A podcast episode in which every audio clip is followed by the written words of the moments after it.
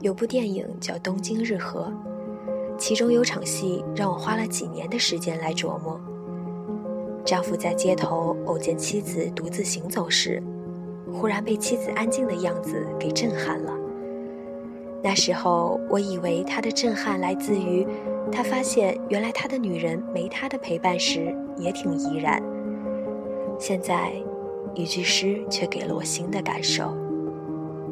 站在街角不等谁，这本身就是一种力量感。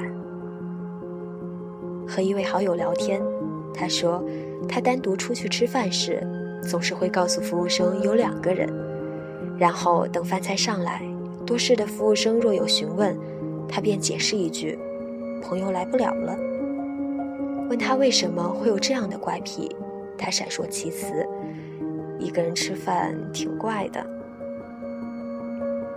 和一个台湾女人聊天，她说她不管吃饭还是去做发型，都会带上书，用书将自己和旁人的好奇隔绝。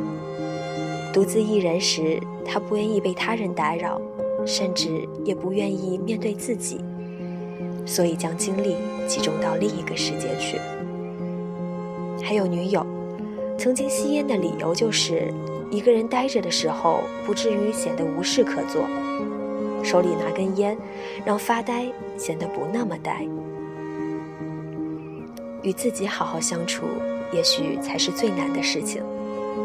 如果不是在自己的寓所，就更容易敏感紧张成一只掉队的小兽，不敢轻易靠近谁，也不想被他人靠近。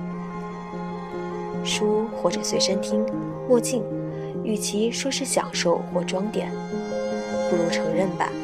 用这掩饰不安的盾牌来杜绝被人看穿、靠近、伤害，所以才会从小女孩时就需要拉着小伙伴一起上学、放学，连去洗手间都要约个共同的时间。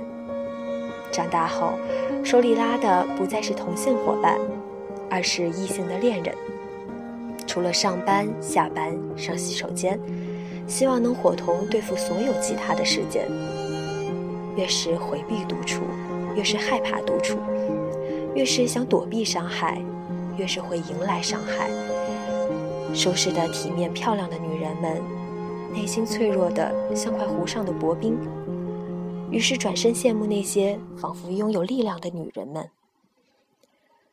其实用不着羡慕，这些女人们的精神内核非常简单，不等待任何人。